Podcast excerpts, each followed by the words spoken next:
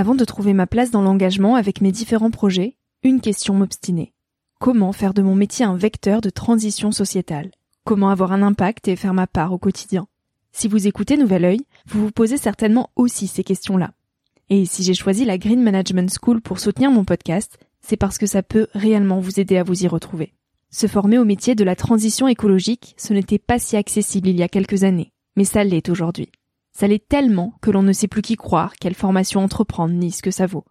Alors j'ai fait les recherches pour vous, et j'ai trouvé l'école que j'aurais tant aimé faire il y a quelques années, quand j'étais paumée. Des cours approfondis sur le climat, la biodiversité, l'agronomie, la géopolitique, mais aussi sur les modèles économiques vertueux, le tout dispensé par des spécialistes et des personnalités inspirantes. Créer un autre lendemain que celui qui s'annonce, c'est leur mantra, et derrière cette idée, la mission de Green Management School est de former de nouveaux managers capables de transformer les entreprises et les organisations de l'intérieur. Toutes les informations sont en description. Merci à Green Management School de croire en nouvel œil en soutenant cette saison de podcast. Tout de suite, place à un nouvel épisode.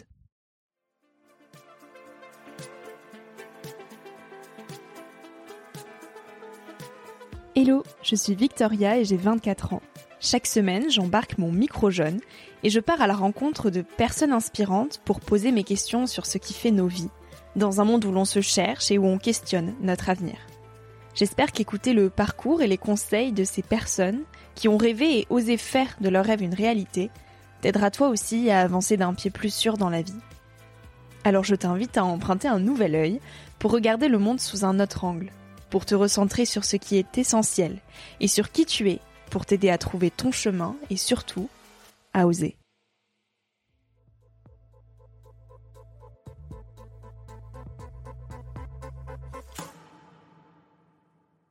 Et je me dis, mais je me condamne d'être malheureuse en fait, parce que je vais passer ma vie à essayer de plaire à des gens.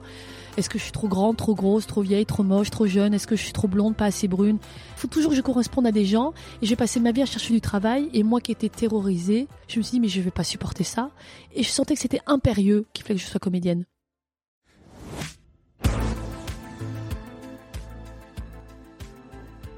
Se sentir en décalage par rapport aux autres nous habite souvent à un âge où l'on se construit. Les sorties, les soirées, les artefacts, ça n'a jamais branché Anne Dessy. Elle avait d'autres priorités comme celle de gagner sa vie pour devenir comédienne. Si on la connaît aujourd'hui sous le rôle de Luna Torres qu'elle a incarné dans Plus belle la vie pendant 18 ans, Anne s'est construite avec un sentiment d'illégitimité. À 20 ans, elle était traversée par diverses inquiétudes, freinée par la pression des chemins balisés que l'on voulait pour elle, par les injonctions et par son manque de confiance. C'est l'appel de la comédie qui s'est présenté comme une nécessité presque vitale pour elle. Jouer un rôle lui a permis d'oser être qui elle était vraiment. Mais pendant 18 années à incarner un personnage, comment on ne finit pas par en oublier sa vraie vie? La fin de Plus belle la vie, c'est pour Anne la fin de 18 années de sa vie où tous les jours, elle travaillait sur son personnage, sur ses émotions, ses envies, ses réactions, ses turbulences, ses questionnements. Comment on mêle la rencontre du comédien à celui de son personnage? Comment Anne s'est construite et comment elle en est venue à penser sa vie sous une même passion? Avec Anne sur Nouvel Oeil, on parle de comédie, de métier passion et de liberté. J'espère que cette écoute te donnera l'élan pour faire de ta vie une comédie. Bonjour Anne. Bonjour Victoria. Je suis très heureuse de te tendre euh, mon micro jeune. Ça fait un petit moment qu'on échange toutes les deux. Mmh. Tu avais commenté une de mes vidéos sur Instagram où euh, je donnais mon discours de remise de diplôme pour, Ouais. euh, Enfin, tu avais écrit un petit commentaire qui m'avait touchée. Et je suis allée voir ton profil.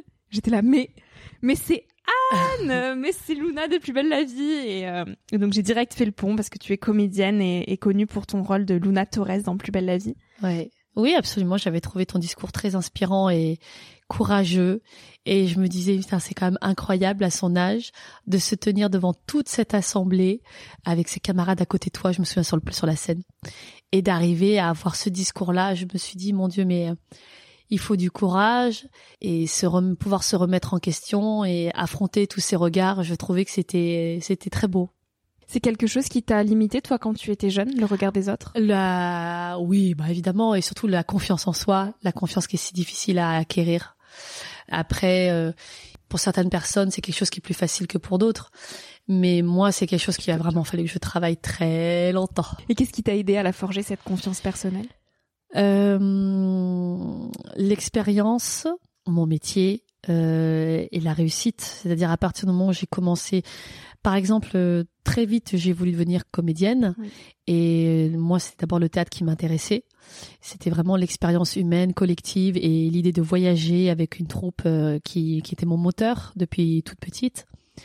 Et hum, je me souviens très bien euh, cette question de légitimité en fait, euh, s'octroyer la place de se dire j'ai ma place dans ce métier-là.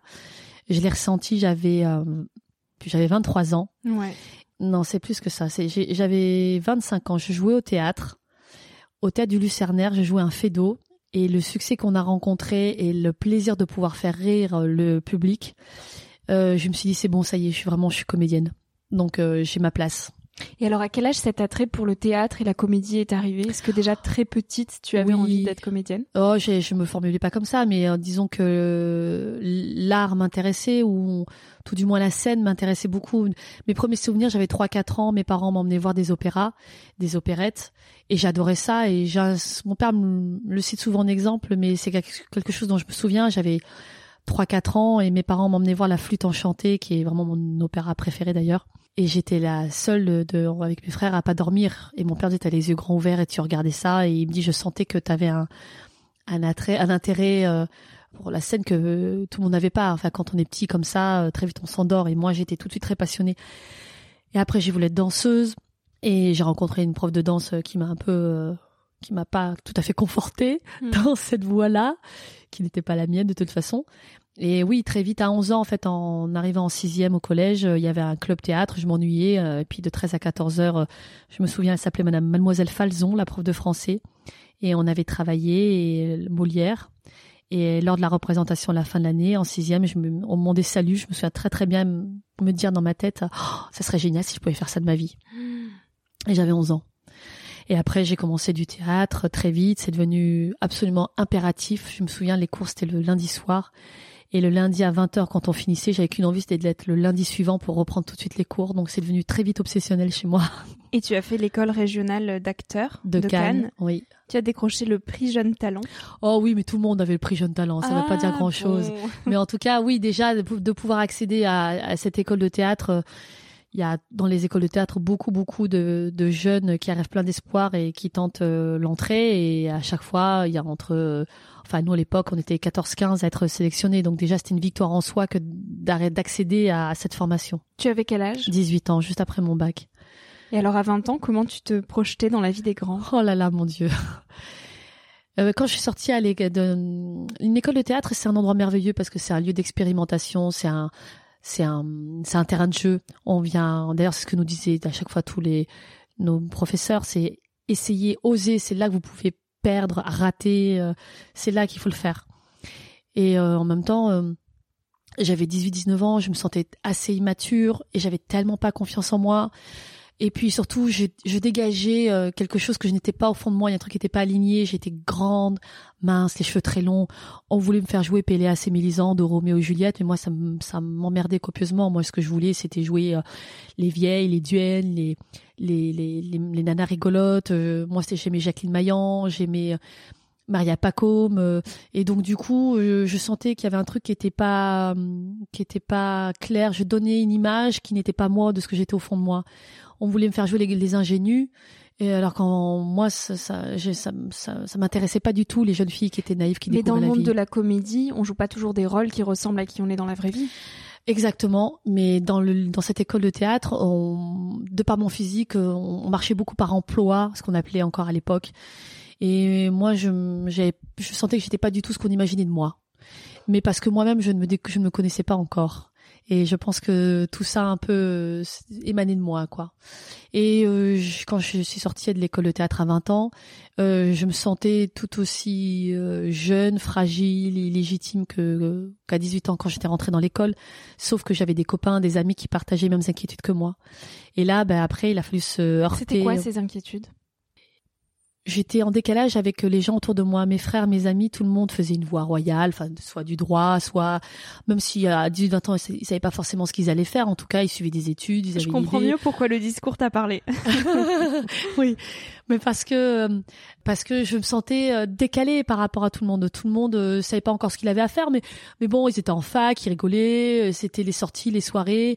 Et moi, à 20 ans, c'est faut que je gagne ma vie, faut que je sois comédienne. Je me sentais toute petite, illégitime. Je me dis, mais qui, je connais personne, comment je vais faire? Ça, me paraissait la Napurna à gravir alors j'étais en tongue, quoi. Donc je me dis, ça va pas être possible.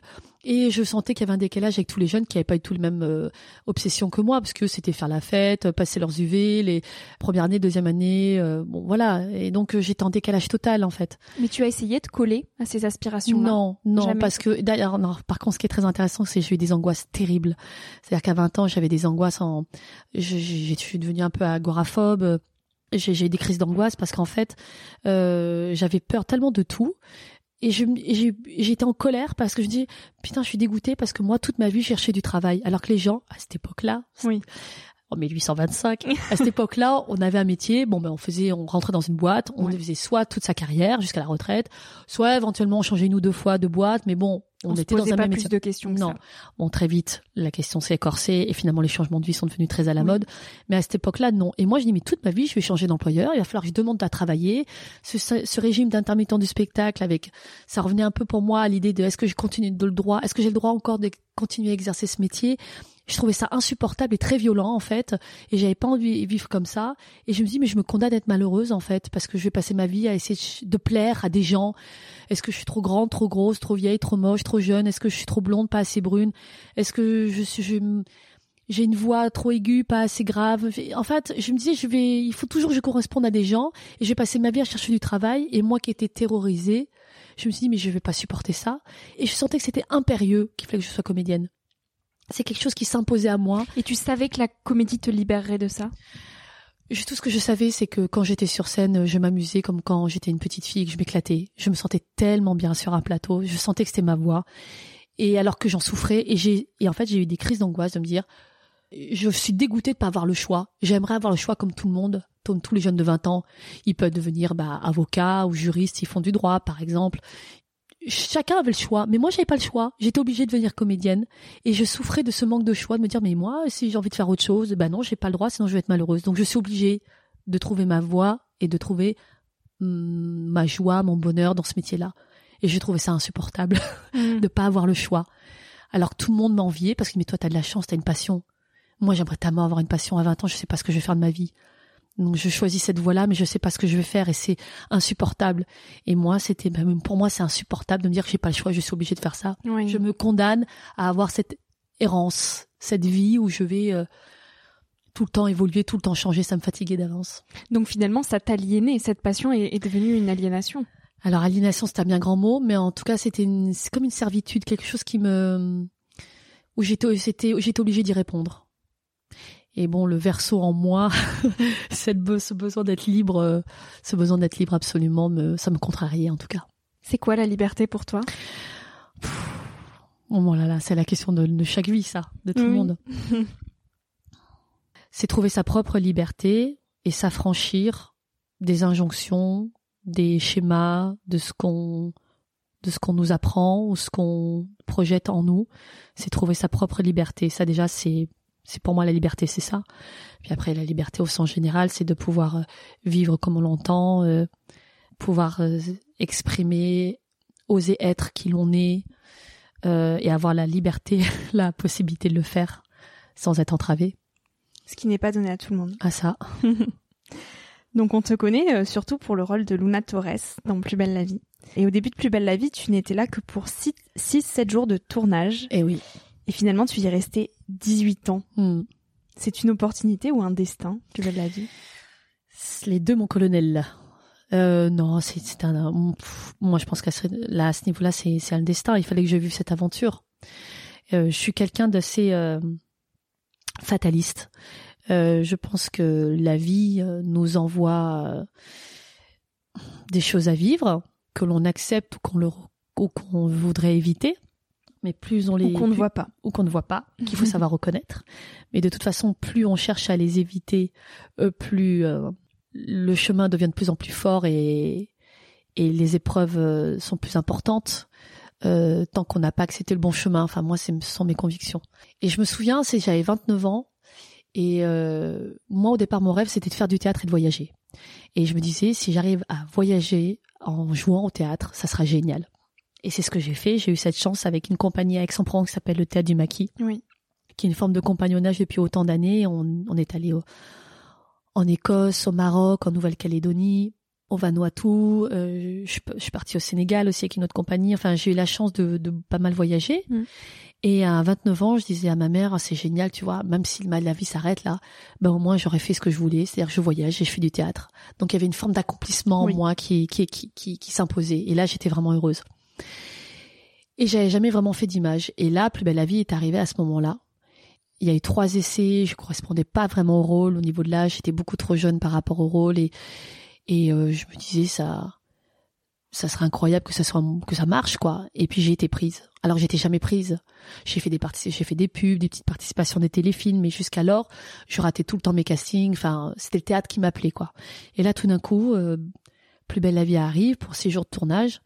Et puis je me disais bon j'avais vu les premiers épisodes, je me dis oh là là c'est pas fameux quand même. Ouais. Bon je vais faire cinq six jours et puis on verra plus, ça me fera six cachets, ça sera très Mm. bien Une petite expérience. une et petite bon. expérience euh, comme une autre et puis en fait je suis restée à une semaine de plus puis une semaine de plus puis un mois et je me souviens à l'époque mon agent à l'époque me disait euh, tu verras dans un an tu seras encore là et je me dis mais tu es fou mais jamais de la vie et voilà ça a duré 18 ans Bah, même si j'ai arrêté plusieurs années parce que j'ai j'ai j'ai eu des enfants je suis je suis partie faire d'autres choses ça c'est du destin parce que on m'a pris j'ai déménagé je, je suis rentrée dans cette aventure j'ai été follement heureuse pendant 18 ans et l'aventure a pris fin et donc euh, quand ça prend autant d'années ça c'est le destin quoi. Tu crois au hasard? Non bien sûr que non. Pas du tout. non pas du tout ça enfin pour moi ça n'existe pas. Après on peut le percevoir en disant quel au hasard mais bon enfin enfin par rapport à mes convictions je n'y crois pas une seconde. Pendant 18 ans, du coup, à jongler entre Luna, le personnage que tu incarnes dans Plus belle la vie, et Anne, donc toi, vraiment toi. Comment on ne confond pas son personnage dans la vraie vie? Euh, c'est marrant parce que ça c'est une thématique qui était très présente quand à mes débuts. Je me disais mais je vais devenir folle. J'avais peur. Je lisais beaucoup avec beaucoup de, de- comment dire d'admiration des parcours comme euh, Juliette Binoche sur les Amants du Pont Neuf qui a travaillé pendant quatre ans sur ce film. Je voyais Romy Schneider et tout ça et je les voyais comme des et je me reconnaissais pas du tout en elle quelque part parce que je me dis mon Dieu mais toute cette souffrance alors que pour moi le théâtre c'est tellement du jeu c'est tellement le, le plaisir de jouer et je voyais ces comédiennes dans la tragédie qui étaient qui souffraient qui incarnaient qui savaient plus qui elles étaient ce côté où je mélange tout dans ma vie c'est tellement pas moi ma vision des choses je me reconnaissais pas du tout dans ce genre de comédienne que toute ma génération a idolâtré bien évidemment et euh, quand Luna est arrivée, bon, je me suis pas posé des questions dans ce sens-là parce que pour moi, je restais une journée de plus, puis une journée de plus. euh, avec en me retournant, en, me retournant, je me suis rendu compte que je suis restée aussi longtemps. Mais parce qu'en fait, ce personnage-là, il n'y a pas de doute parce que c'est moi sans être moi. C'est-à-dire que quand on fait un personnage dans une quotidienne comme ça, Oui. euh, les auteurs s'inspirent de ce qu'on leur donne, de, ce qu'on- de notre énergie, euh, de notre façon de parler. Et il y a une rencontre qui se fait entre le personnage et le comédien.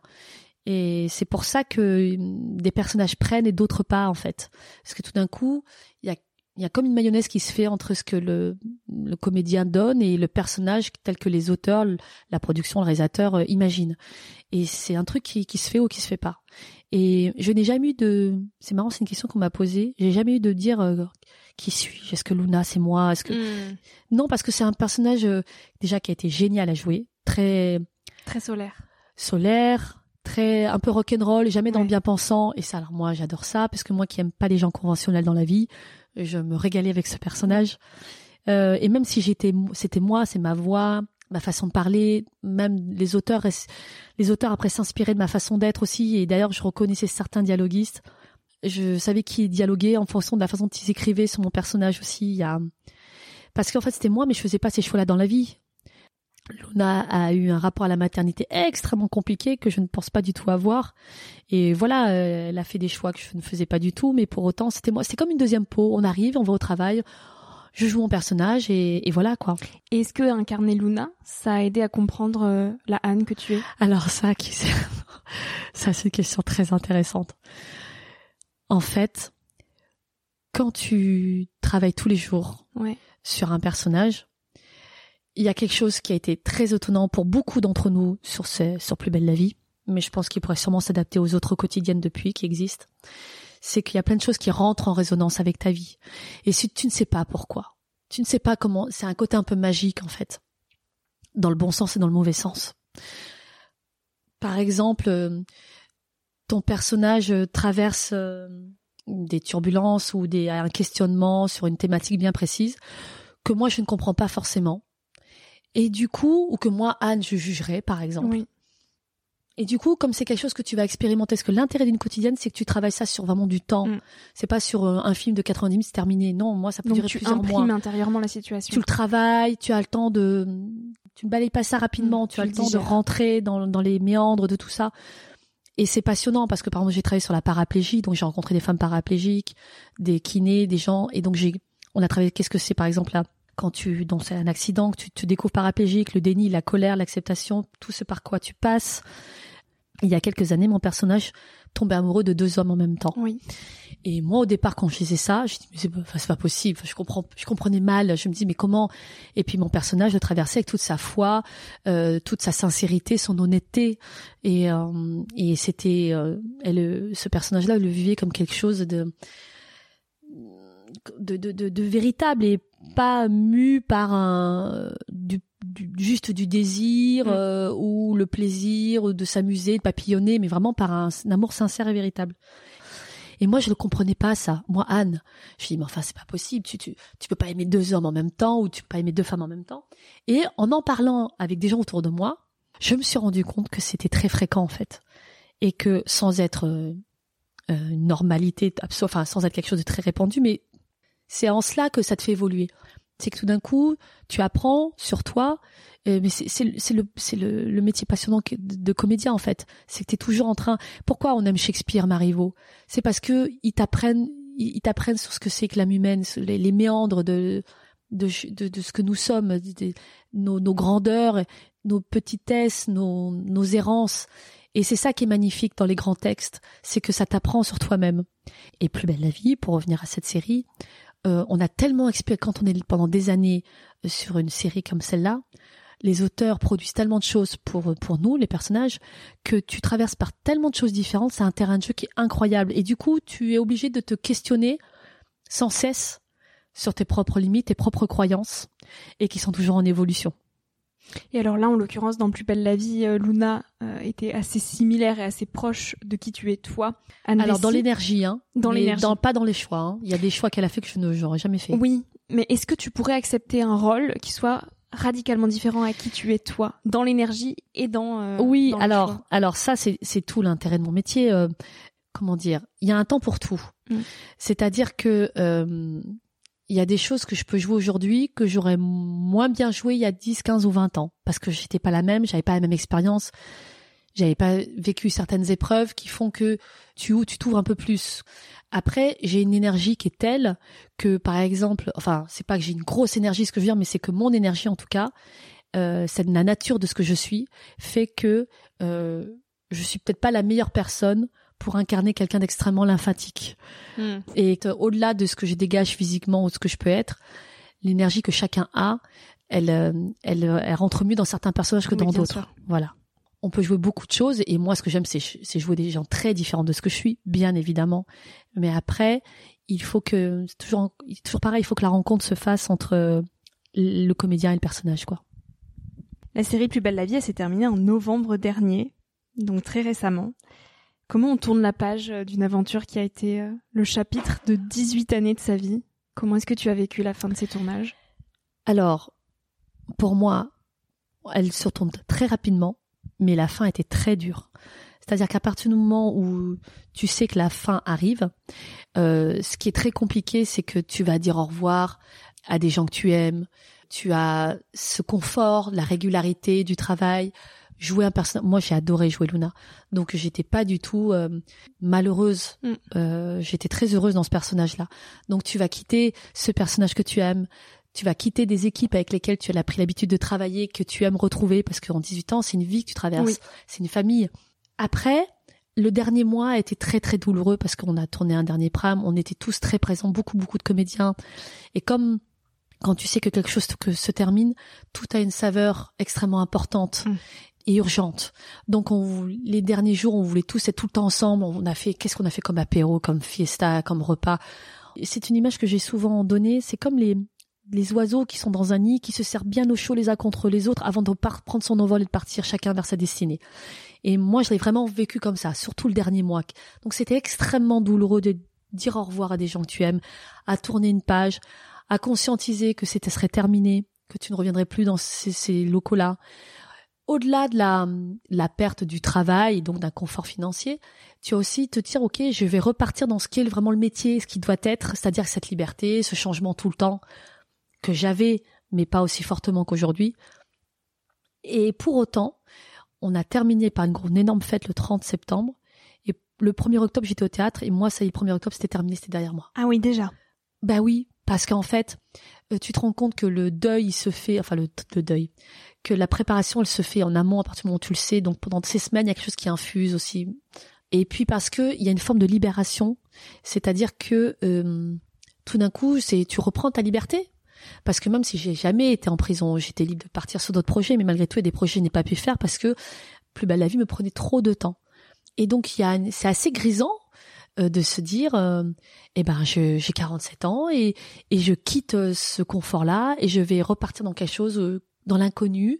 Ça n'était pas vertigineux d'ouvrir cette nouvelle page à 47 ans? Non, non, parce qu'à partir du moment où, tu prends ça comme une opportunité d'évolution et non pas comme une punition ou comme une fin, oui, c'est une fin. Euh, oui, tu c'est douloureux, mais euh, tu prends ça aussi comme euh, un renouveau. Un renouveau. Puis tu avais aussi une autre vie à côté de, de la ah comédie oui, alors, de Plus belle la vie, avec notamment ta marque de bijoux, Oma Blood. Oui, Oma Blood. Et puis non, puis je fais du théâtre. J'ai toujours fait autre chose à côté. Donc si tu veux, c'était pas comme si j'avais fait que Plus belle la vie. J'ai fait d'autres choses aussi à côté. Il faut juste avoir confiance. Et tu dis de toute façon, je n'ai pas de moyen d'action là-dessus. Mmh. Et ça se termine prenons bien le temps de se dire au revoir, de pleurer ensemble, euh, de se dire que c'est triste. Et puis euh, moi, le lendemain, ça y est, c'était terminé. Et se rappeler justement de ce côté éphémère. Donc tu disais qu'il y avait une certaine ambiance euh, au cours du dernier mois de tournage parce que vous saviez que ça allait être la fin. Oui. Est-ce que l'éphémère et se rappeler souvent que les choses sont éphémères, ça donne d'autant plus de profondeur à ce qu'on vit? Eh bien, c'est oui, tout d'un coup, quand tu sais que les choses se terminent, tu, tu te rends compte que tu et c'est normal, c'est naturel que tu avais oublié la chance aussi quelque part. C'est pas tant que tu l'avais oublié, mais c'est que euh, tu peux pas te rendre compte au quotidien de forcément du confort, de la chance que tu éprouves. C'est parce que tu as une menace de, de ne plus l'avoir. C'est alors je citais Baudelaire, hein, mais j'ai reconnu le bonheur au bruit qu'il a fait en partant. Euh, c'est quelque chose qui est euh, euh, qui peut paraître banal, mais euh, c'est normal quand, quand, tu es tous les jours en, en contact avec quelque chose. Euh, T'es un peu aveuglé. T'es pas aveuglé, mais tu oublies en fait parce que ça fait partie de ton quotidien, donc ça devient normal. Et quand tu n'as plus ou qu'on te menace de te priver de ce que qui est à ton quotidien, tu te rends compte, ah, mais en fait j'y tiens beaucoup. En fait j'aime beaucoup ça. Et c'est naturel parce que l'être humain est fait comme ça, il s'habitue à ce qu'il a. Et donc tout d'un coup, c'était, euh, on a eu tellement de chance. D'ailleurs, à partir du moment où c'était officiel, on se disait tous les jours, mais qu'est-ce qu'on a eu comme chance de pouvoir faire ça? Qu'est-ce qu'on a eu comme chance? Tout a une saveur beaucoup plus forte. C'est comme tu dis tout le temps, mais je t'aime, j'aime ça. Et donc euh, c'est très, il y a, il y a des vibrations très hautes, quoi. C'est-à-dire c'est très positif en fait. Euh, enfin moi, c'est comme ça que je l'ai vécu en tout cas. Je voulais pas être dans la colère ou l'amertume parce que je me sentais déjà pleine de gratitude d'avoir eu cette opportunité. Et cette adaptation et cette, euh, cette amitié finalement de, de l'éphémère, tu, tu le connais bien et tu dis quand on est intermittent du spectacle, notre vie est de switcher tout le temps. Oui. Ça demande d'être confortable avec l'incertitude Ça demande d'être... Euh, oui, ça demande de de lâcher prise et d'accepter, mais c'est quand même très, ça dépend des personnalités aussi. Euh, il y a des gens euh, pour qui c'est c'est formidable de switcher tout le temps, d'être, de changer de d'environnement, de, et puis pour d'autres c'est très déstabilisant qui n'aiment pas du tout ça. Donc ça dépend pour qui. Moi j'aime aller vers la joie, le plaisir. je suis quelqu'un qui est construit, j'aime la stabilité. Pour autant, tout le sel de mon métier, c'est de changer, de découvrir de nouveaux univers, rencontrer de nouvelles personnes. Euh, et c'est merveilleux de, pouvoir rencontrer des, de partir sur des projets différents. C'est une des grandes joies de mon métier. Les projets à venir, ils se dessinent, ils sont flous. Comment tu accueilles là, les, Euh, les prochaines années? Alors euh, là déjà je suis au théâtre, donc je suis en tournée avec Amor Amor, un spectacle qu'on a fait à Avignon qu'on va rejouer au Festival d'Avignon au mois de juillet. Euh, là je suis sur une série pour euh, Slash qui s'appelle Mère Indigne avec Anne-Elisabeth Blateau. Là je participe à un film M6 euh, le mois prochain. Là je viens de passer des essais pour un- une autre série sur France Télévisions. Voilà, donc je travaille, j'ai toujours ma bloom. Ça va, je, reprends mon métier tel que je l'exerçais avant Plus belle la vie. C'est fait bizarre de dire ça, mais je redeviens itinérante. Avec plein de projets nouveaux. Voilà. Tu nous parlais de stabilité là juste avant et de l'importance que ça avait toi dans ta vie. Comment on trouve la stabilité et l'ancrage quand on bouge autant et quand on a différents projets qui sont tous très différents finalement vu que tu incarnes des rôles très différents? Euh, alors, Est-ce qu'on s'y perd effecti- pas au milieu de tous ces rôles? Oui, alors non, ce dont quoi on peut se perdre, c'est la parce que ça m'est arrivé. À un moment donné, tu travailles tellement. Ça m'est arrivé de d'avoir des périodes de travail où je travaillais 24 heures, sur- 7 jours sur 7, où je travaillais tout le temps, tout le temps, tout le temps. Parce que quand je tournais pas, j'étais au théâtre. Quand j'étais pas au théâtre, j'étais sur ma bloom. Quand j'étais pas là, j'étais sur un autre film. Et à un moment donné, tu te dis, putain, mais où je suis en fait? T'es toujours euh, une espèce de course en avant. Puis pour ces Tu t'y perdre. oui, il y a un côté où tu as tu dis en même temps tu dis mais quelle chance de pouvoir travailler en même temps tu oses pas dire non puis en même temps tu te retrouves un peu noyé par toute cette masse de travail et en fait cette histoire d'ancrage qui est prépondérant dont tu viens de parler c'est quelque chose que tu dois cultiver toi-même et trouver toi-même en toi. Comment tu la cultives? En partant à la découverte de toi de soi. Moi je l'ai découverte euh, en thérapie la pratique de la méditation mais c'est plus que ça. C'est-à-dire que pour moi c'est partir à la découverte de soi travailler cet ancrage, travailler cette confiance, se découvrir, connaître ses propres limites, quelles sont ses propres, nos propres envies, qu'est-ce qu'on a envie de vivre, qu'est-ce qu'on n'a pas envie de vivre, qu'est-ce qu'on peut mettre en place, lâcher prise, faire confiance euh, en autre chose, quel- à avoir Une des connexion. une connexion et se dire que hum, c'est marrant, c'est je me souviens de Paulo Coelho dans mes premières lectures quand j'avais 20 ans qui parle de ça. Il dit quand vous souhaitez quelque chose, vous êtes sur la bonne route, le monde conspire à votre réussite Oui. en fait. Et moi ça m'avait marqué et je suis absolument convaincue de ça. Donc euh, à partir du moment où tu te dis que tu traverses ce que tu dois traverser, que ce soit les épreuves ou les belles choses, et ben finalement tout est juste et parfait, même dans la difficulté. Donc où que tu sois et quoi que tu sois, On les finalement en- les ressources tu les as en toi, tu les puises en toi. Et c'est ce ça. socle-là, c'est ta force intérieure. Bah oui, mais c'est ça qu'il faut travailler, je pense, et euh, et surtout de te dire, moi, ma conviction, c'est de me dire, euh, quoi que je vive, je suis capable de le vivre. Sinon, on me l'enverrait pas. C'est toute la difficulté, mais c'est tout le parcours, c'est de trouver en soi sa propre liberté et et se trouver en fait. Donc on peut être ancré n'importe où tant que nous-mêmes on est stable Oh, intérieurement. oui, tant qu'on sait qu'on, oui, oui, oui. Après, euh, la vie te malmène et te, te perturbe et te et te fait fort, parfois vaciller. Enfin, moi, c'est comme ça que je, je vois les choses, mais je pense que c'est de toute façon en soi qu'il faut trouver nos propres ressources, c'est certain. Et en parlant d'intériorité et de, de développement personnel finalement, parce que ces sujets-là se rattachent à ça, même si ça devient un petit peu un gros mot, euh, développement personnel aujourd'hui, on le vend à toutes les sauces. Ouais, c'est sûr. J'ai noté une, euh, un petit passage, alors je crois que j'ai trouvé ça sur ton compte Instagram, ça devait Mhm. être une, euh, une phrase que tu as notée tirée d'un livre, si je me souviens bien, qui est La meilleure façon d'être heureux avec quelqu'un est d'apprendre à être heureux seul. Ainsi la présence de l'autre est un choix et non une nécessité. Comment on apprend à être heureux seul? Ah bah, je pense qu'il faut du temps.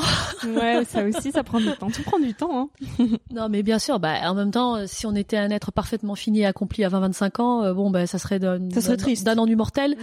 Et tout le sel de la vie, c'est évidemment, c'est, c'est un terrain de jeu sur lequel on va expérimenter, mais euh, Le problème, c'est qu'à 20-25 ans, on nous dit que être heureux, c'est justement dans l'extérieur. C'est euh, à travers les autres, c'est à travers ce qu'on a, c'est quand on va faire. oui, alors on nous ça, dit je- rarement, tu peux être heureux seul. Ouais, alors moi, je pense que ça, c'est quelque chose qui était vrai sur ma génération, mais je pense que ce que je te disais tout à l'heure, je pense que c'est votre génération, ceux qui arrivent, euh, ils, enfin, vous comprenez bien plus vite que parce qu'il y a eu un travail qui a été fait avant aussi par notre génération, mais maintenant vous savez bien plus vite généralement que euh, on doit trouver son propre euh, son propre bonheur, son propre chemin, et que le chemin qui est le tien aujourd'hui n'est pas le même que pour quelqu'un d'autre, et c'est très bien comme ça. Ce que je veux dire, c'est que il n'y a pas une voie royale et que chacun doit doit trouver son chemin, quoi. Mm. Pour moi, c'est marrant, j'en parlais hier. C'est un exemple, tu vois, quand je parle, euh, quand je vois Stromae, Ouais. pour moi, je me dis, mon Dieu, mais c'est exactement ça. C'est-à-dire que euh, il a su faire de de son histoire, de ce qu'il est, de son individualité, sa force. Et c'est ce qui, et c'est pour ça que ça marche aussi, c'est que quand tu proposes finalement dans ton travail euh, tes forces, tes faiblesses, en ne, sans posture, sans prétendant être autre chose, et en essayant pas de copier, mais en proposant ta propre individualité, c'est comme ça. C'est comme, il y a que comme ça que ça peut marcher. D'ailleurs, moi, je trouve que c'est comme un mantra que je fais dans mon métier pour que je pourrais dire à chaque comédien en fait, c'est trouver sa propre sincérité, sa propre voix quoi. C'est difficile d'être authentique dans ce milieu-là? Oh bah c'est difficile. Quand on est très exposé? Oui, mais c'est difficile d'être authentique pour tout le monde, hein, parce que ne serait-ce que les réseaux sociaux, c'est quand même le miroir aux alouettes. Euh, c'est compliqué d'être euh, d'être soi, voilà, et de s'affranchir du regard des autres, parce qu'on a tous envie d'être aimé et de plaire, et on a tous peur, c'est de pas être compris dans ce qu'on nous sommes, euh, dans notre étrangeté, et, c'est ce que pourtant on a de mieux à offrir au monde, mm. notre étrangeté. Et, c'est la plus grande richesse qu'on peut avoir finalement de la bah, cultiver cette étrangeté. Bah, c'est chacun à sa propre lumière et, et sa propre personnalité et c'est ce qu'il y a de mieux qu'on puisse faire offrir aux autres. En fait, c'est ce que nous sommes, sans prétendre être autrement. Et c'est ça qui est intéressant. C'est pour ça que les individualités ressortent, quoi. Et je trouve que quand moi, chaque fois que j'ai une séquence, quelque chose à jouer, je me dis toujours, euh, ça, ça va paraître con, hein, ce que je dis, mais comment je le vivrais moi dans la vie? Qu'est-ce mm. comment je le dirais moi dans la vie? Alors, pour si j'ai un personnage qui est proche de moi, après, ça dépend aussi de des traits de caractère de personnage que je dois jouer, mais euh, tout part de soi. Je me souviens même quand j'ai quand j'ai commencé vraiment commencé à tourner sur Plus belle la vie, je me sentais des fois très fausse et à chaque fois je me dis mais comment je le dirais moi dans la vie? Et c'est quelque chose, c'est comme un réflexe qui me vient quand des fois je suis en difficulté, c'est comment je le ferais moi dans la vie quoi, tout simplement. Sans prétendre être ou ou avoir forcément le bon profil ou être belle. En fait, euh, trouver la propre vérité du personnage mmh. quoi. Et alors la vie, en parlant de vie, qu'est-ce qui rend une vie riche, Anne? Oh pétard, oh la question quoi. J'adore ce mot, pétard. Euh, ouais, pétard. euh, bah, l'amour qu'on échange. moi, en tout cas, moi, c'est ma réponse. C'est moi, ce qui rend ma vie riche, c'est c'est euh, l'amour que que je reçois, que je donne avec les gens que j'aime, mes enfants, mes amis, ma famille je veux dire même rencontrer quelqu'un et avoir une discussion passionnante, euh, c'est une forme d'amour parce que chacun se livre. Et moi, c'est ça qui me plaît, quoi. L'échange et enfin, je veux dire, il y a, y a, que ça d'intéressant à vivre sur la terre, hein, c'est l'amour, hein. C'est il y a que ça à vivre, c'est et à cultiver. En fait. Authentique, justement. Ouais, voilà. Mais c'est dur, hein. Mm.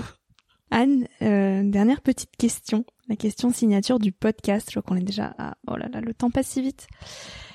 Quel conseil tu partagerais aux jeunes qui nous écoutent aujourd'hui? Peut-être la chose que tu aurais aimé qu'on te dise quand tu avais 20 ans et que tu n'avais pas la, confiance et la solidité intérieure que alors tu as moi, ce que j'aurais aimé qu'on me dise, mais ça, ça, ça ne concerne que mes propres peurs et ma, ma propre histoire. T'inquiète pas, ça va aller. T'inquiète pas, ça va aller. Fais-toi confiance et fais confiance, euh, fais confiance à la vie. Et il faut se faire confiance, pas se mettre trop la pression, et se donner le temps, le temps de, de rater, le temps de chercher et, et travailler à, à son propre bonheur. Voilà.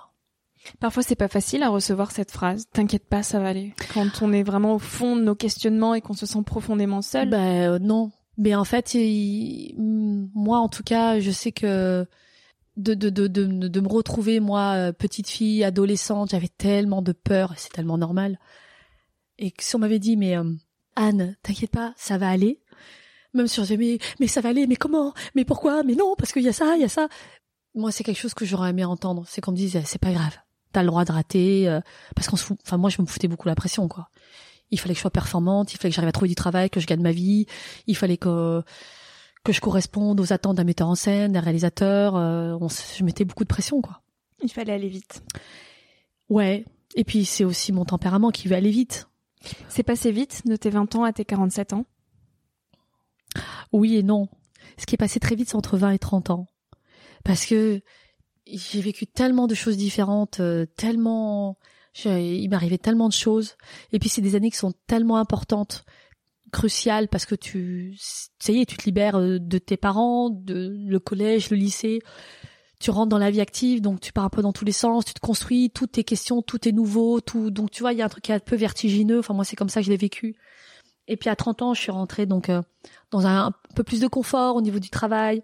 J'ai eu des enfants, donc si tu veux, après tu es dans la construction, tu es dans quelque chose de plus serein, de plus de moins exalté du, du début où il faut tout construire, tout chercher, trouver des réponses en soi, et c'est épuisant. Donc là, c'est passé très très vite. Et après, bon, les années passent toujours trop vite. Mm. Mais euh, pour moi, c'était surtout entre 20 et 30 ans. Après, tu trouves une forme de sérénité? Oui, disons que moi je trouve que plus tu vieillis, plus tu, apprends à te connaître. Donc tu trouves des réponses en toi. Euh, et du coup, tu perds moins de temps. Et comme tu, normalement, tu acquiers euh, un peu plus de confiance en toi, tu, as un peu moins de choses à prouver. euh, Du coup, tu n'es pas dans une recherche effrénée de prouver à qui que ce soit et surtout à toi-même ce que dont tu pourrais être capable. Et là, approchant, il y a une vraie libération moi, que j'ai sentie à 40 ans. Parce que, euh, bon, c'est un âge symbolique, et même si tu dis, même t'as beau te dire, non, mais ça va, euh, 40 ans, ça va, ça change pas grand chose. Eh ben, malgré toi, tu sens qu'il y a un truc qui se passe. En fait, ce sont des, des âges un peu comme ça, symboliques, 30, 40, 50. Et en fait, il y a une forme de libération que j'entendais déjà quand j'avais 20 ans, mais, mais maintenant, je l'expérimente. Mm. Et c'est tout à fait vrai. Parce que tu te libères du regard des autres un peu plus, toujours un peu plus. Parce que tu te sens pleinement femme. Tu n'es pas dans l'optique de séduire, de vouloir correspondre à quelque chose. Parce que tu as tes amis, parce que tu es bien dans ta vie généralement. Même si la vie après te, te, te, re- te perturbe et te fait vaciller dans tes doutes, hein, ça ne n'empêche pas. Mm. Mais euh, tu te sens, tu as une certaine assurance en toi aussi qui, qui arrive T'as moins peur. t'as moins peur parce que de toute façon tu, tu te fais confiance, tu as déjà vécu des épreuves, tu sais que t'as pu y survivre, t'as pu rebondir. Donc tout ça, tu, tu, tu, tu arrives à te dire bon, il faut que je fasse confiance, je vais y arriver et, et tu y arrives. Et puis j'ai eu mes enfants et puis c'est merveilleux. Et donc tu te dis ok, j'ai construit quelque chose, j'ai su construire un foyer. Dans mon travail, j'arrivais à, on a su me faire confiance, donc j'ai une légitimité. Donc tu vois, t'as moins de choses à prouver, euh, t'as moins de choses à te prouver. Il n'empêche que tout ça peut être balayé très rapidement, mais euh, plus tu vieillis, plus tu trouves une forme de sagesse, et puis et puis plus tu vis. Moi, en tout cas, plus j'ai j'ai voulu j'ai voulu répondre à des questions, plus j'ai cherché, plus j'ai eu des réponses, et c'est sans fin. Et du coup, tu ne fais qu'apprendre, apprendre, apprendre, apprendre, et tu te dis mais c'est merveilleux. Je quand je vois la la jeune fille euh, apeurée que j'étais à l'âge de 20 ans et la femme que je suis devenue qui a expérimenté tant de choses et et j'en ai encore plein d'autres à expérimenter bien évidemment Oui. mais du coup euh, il y a une forme d'accomplissement qui fait que tu te dis euh, bon ça va ça va ça, se- ça s'est bien passé Et les choses, elles se font. j'ai de la chance aussi j'ai beaucoup de chance Tout le monde a de la chance?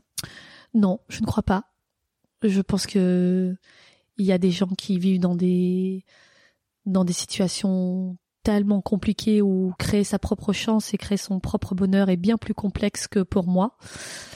En revanche, euh, on a tous une capacité euh, à rebondir, à À se donner les moyens aussi. des oui, chances que on a tous une responsabilité et qu'on va expérimenter ou pas, mais euh, on a, on part pas tous évidemment avec euh, avec les mêmes armes et on n'évolue pas. euh, Il est évident qu'être comédienne en France est un tout petit peu plus facile certainement qu'en Iran, on va dire. Mais euh, j'ai eu mes propres difficultés. Je travaille toujours à surmonter certaines difficultés, mais j'ai quand même beaucoup de chance et, et je me félicite parce que j'ai quand même eu le courage euh, d'affronter mes peurs. Déjà la peur de devenir comédienne, est-ce que je vais y arriver? Et j'ai eu cette endurance-là. Et je l'ai eu aussi parce qu'il y a des gens qui ont cru en moi, et mais j'ai su aussi reconnaître ces personnes-là. Donc euh, j'ai beaucoup de chance, je me sens privilégiée, mais je suis aussi responsable de ce de ce chemin-là. Et Oui, donc ça euh, n'est pas tombé du ciel. non, j'ai il faut être euh, j'ai bien travaillé, mais j'ai eu beaucoup de chance aussi. Voilà. Un beau mix des deux. Mm. Écoute, merci beaucoup Anne pour Merci. tous ces partages. Euh, merci de t'être euh, autant confiée parce que effectivement quand j'ai préparé cette interview, j'ai cherché des des interviews de Mm. toi sur vraiment qui tu étais, tes valeurs, etc. C'est très compliqué. et Il y en a pas beaucoup. Non, parce que souvent il y a les des in- interviews de Plus belle la vie. Parce que les interviews généralement ne se- non, ouais, parce que les interviews généralement c'est ça reste en surface. Oui. Là c'est c'est très rare de faire une interview, d'aller euh, de de- d'aller autant sur ce genre de questionnement. Donc merci d'avoir Merci à toi. temps. Merci. Merci à toi d'avoir écouté l'épisode jusqu'ici. Si ce moment t'a plu, je t'invite à le partager, à laisser quelques étoiles sur iTunes ou Spotify, ou à faire une story sur Instagram pour que je puisse te repartager. En attendant de se retrouver lundi prochain, tu peux me suivre au quotidien et m'écrire sur la page Instagram Nouvel Oeil. Sur le site internet www.nouveloeil-podcast.com, tu pourras aussi t'abonner à ma newsletter. J'y partage des inspirations, des nouvelles, des astuces et des petites choses qui font notre quotidien. Je te dis à la semaine prochaine pour de nouvelles aventures et en attendant, savoure la vie comme il se doit et fais des choses folles.